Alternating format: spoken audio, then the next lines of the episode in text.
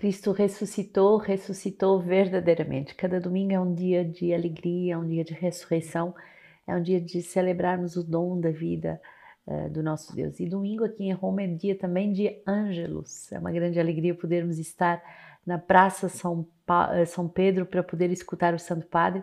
Ele que da, da sua janela vem uh, falar como um pai fala aos seus filhos. Muito impressionante.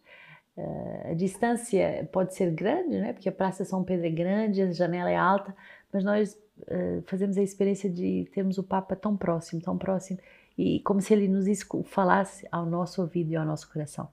Então, vos convido também esse dia a procurar esse, essas palavras profundas que o Santo Padre sempre nos dá nesse tempo de ângelos. Hoje, a palavra de Deus nos exorta com o livro da sabedoria e Queria acolher todos os irmãos que se juntam a nós para esse tempo de Lexo, todas as nossas casas no mundo inteiro, da África ao Canadá, das casas da Europa, todas as casas do Brasil, todas as futuras casas que vão ser abertas eh, e todas as pessoas que também de outros carismas se juntam a nós. E o Senhor hoje quer nos prometer o cêntuplo. Se você acha que a sua vida tem muita fecundidade, você ainda não viu nada, porque Deus quer te dar uma fecundidade de cento. Quanto mais você renuncia, quanto mais você se abre à providência de Deus, mais Deus vai fazer esse milagre de multiplicação. Deus quer verdadeiramente multiplicar a sua graça em nossas vidas e dar-nos um espírito de inteligência, um espírito de sabedoria. O livro hoje que nos é dado é Sabedoria 7, 7 a 11. Por isso, supliquei a inteligência e ela foi me dada.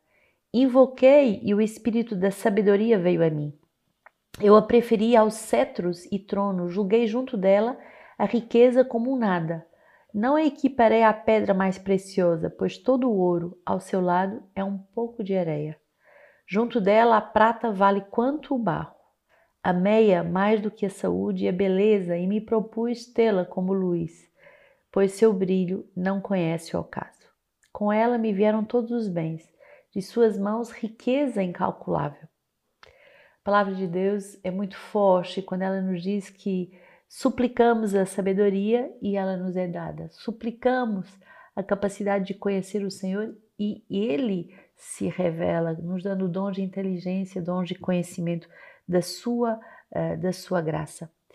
E aqui uh, o livro da sabedoria vai nos dizer: não podemos equiparar a sabedoria a nenhum tesouro desta terra. Quer dizer que é a coisa mais preciosa. Os tesouros da terra, eles desaparecem. Eles são vulneráveis a tantas intempéries e a tantos assaltos e a tantas coisas que podem acontecer.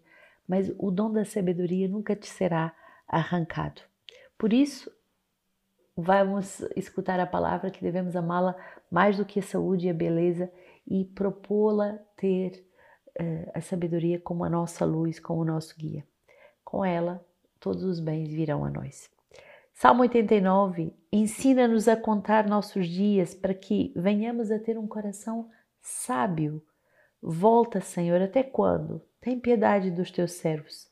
Sacia-nos com teu amor pela manhã e alegres exultaremos nossos dias todos. Alegra-nos todos os dias em que nos castigastes e os anos em que vimos a desgraça com tua obra se manifeste aos teus servos e teu esplendor esteja sobre os nossos filhos. Que a bondade do Senhor esteja sobre nós. Confirma a obra das nossas mãos. Ensina-nos, Senhor, ensina-nos essa graça de já de sabedoria de pedir ao Senhor que ele nos guie. Quanto mais estudamos, quanto mais sabemos, quanto mais uh, temos meios até de, de ter uma autonomia pessoal, fazer tantas decisões na nossa vida, tanto mais corremos o risco de fazer as coisas sem Deus, fazer as coisas com as nossas capacidades. Mas o Senhor, Ele quer nos surpreender porque Ele quer nos dar o cêntuplo da Sua graça. Ele quer fazer da nossa vida uma história divina, não apenas uma história humana com capacidades humanas. Ele quer verdadeiramente nos fazer viver uma história santa, uma história que é capaz de mudar o rumo não só da nossa existência, mas de tantas pessoas que estão à nossa volta. Por isso, Hebreus 4 é a segunda leitura de hoje.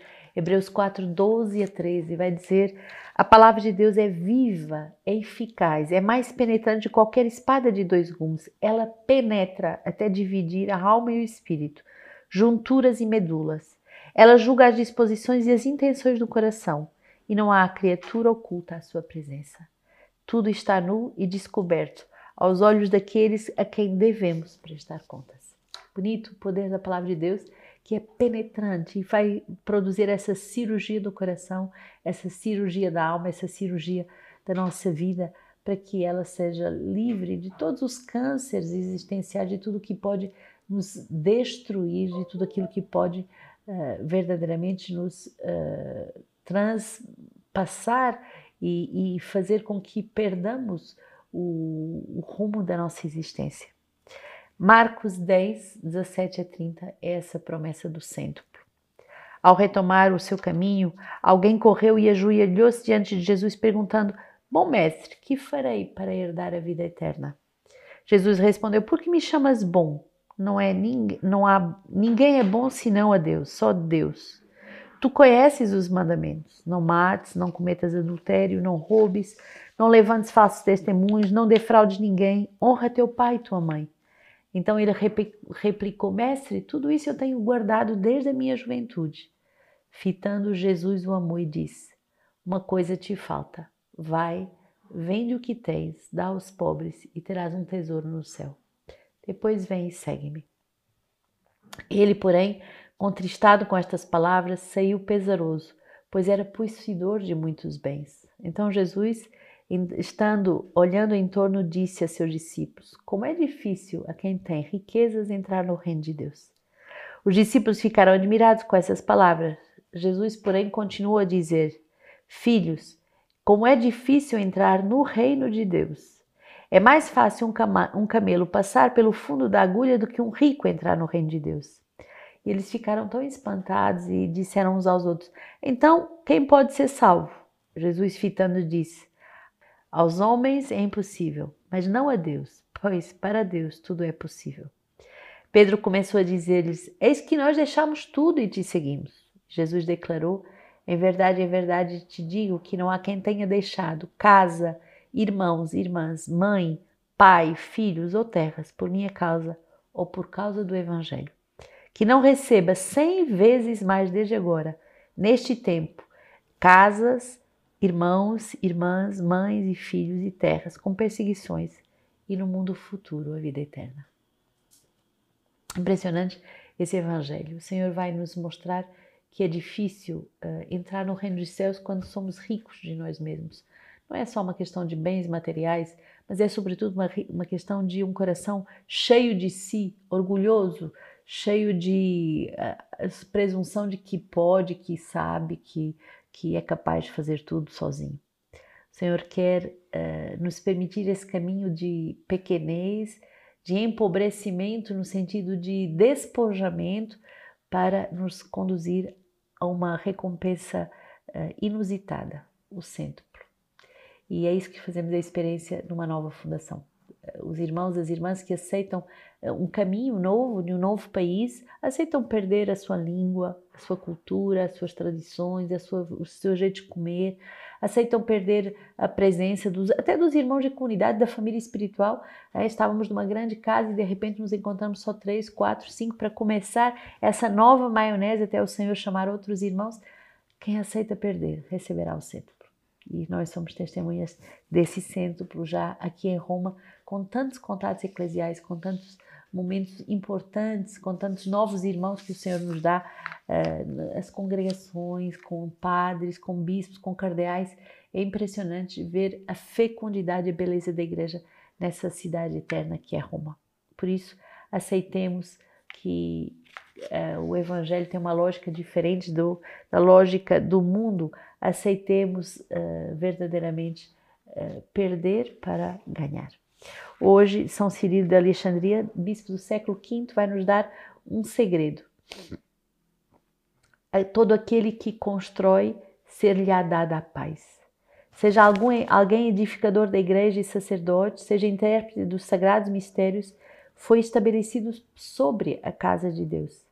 E se cuidar de sua alma, vivendo como pedra viva e espiritual para o templo santo e habitação de Deus no Espírito, alcançará o, por prêmio a salvação sem dificuldade. Então, sejamos essas almas que aceitam cuidar da sua própria alma para poder ser pedra viva do templo que é a igreja e por isso ter a recompensa da salvação eterna não só para você, mas para todos os teus, todos aqueles que se confiam à tua oração.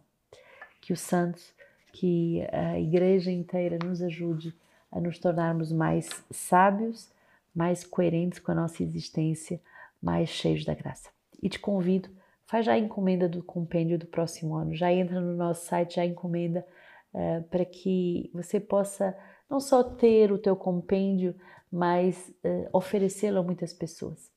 O Natal vai se aproximando, dá presentes que evangelizam, não perca esse tempo com coisas que não podem verdadeiramente transformar as nossas vidas. Próximo ano, compêndio, depois de termos meditado sobre a liberdade, uh, hoje vamos, nesse próximo ano, vamos meditar sobre a grande liberdade, a suprema liberdade que é dar a vida. Com muita responsabilidade, com muita consciência daquilo que o Senhor chama cada um de nós. Ninguém me tira a vida, sou eu que a dou livremente. Que grande alegria poder vos anunciar o próximo compêndio Sementes do Verbo sobre o tema da responsabilidade. Ninguém tira a minha vida, eu a dou livremente. Está belíssimo, com textos muito profundos do nosso fundador. A equipe editorial está trabalhando a todo vapor e você já pode fazer a sua encomenda. Depois de termos meditado a liberdade, agora é o ano em que vamos meditar sobre a responsabilidade, a responsabilidade de dar a vida, de dar a vida e de construir um mundo novo, com tudo que sou, tudo que tenho.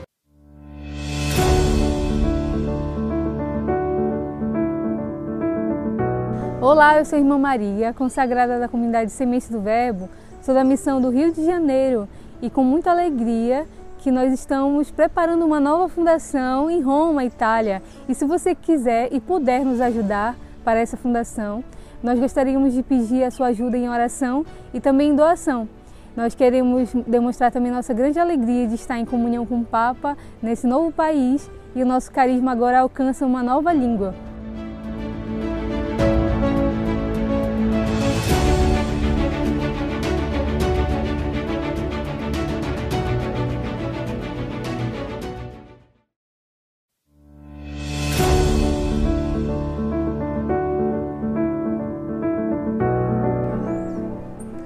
Olá, meu nome é irmã Celina.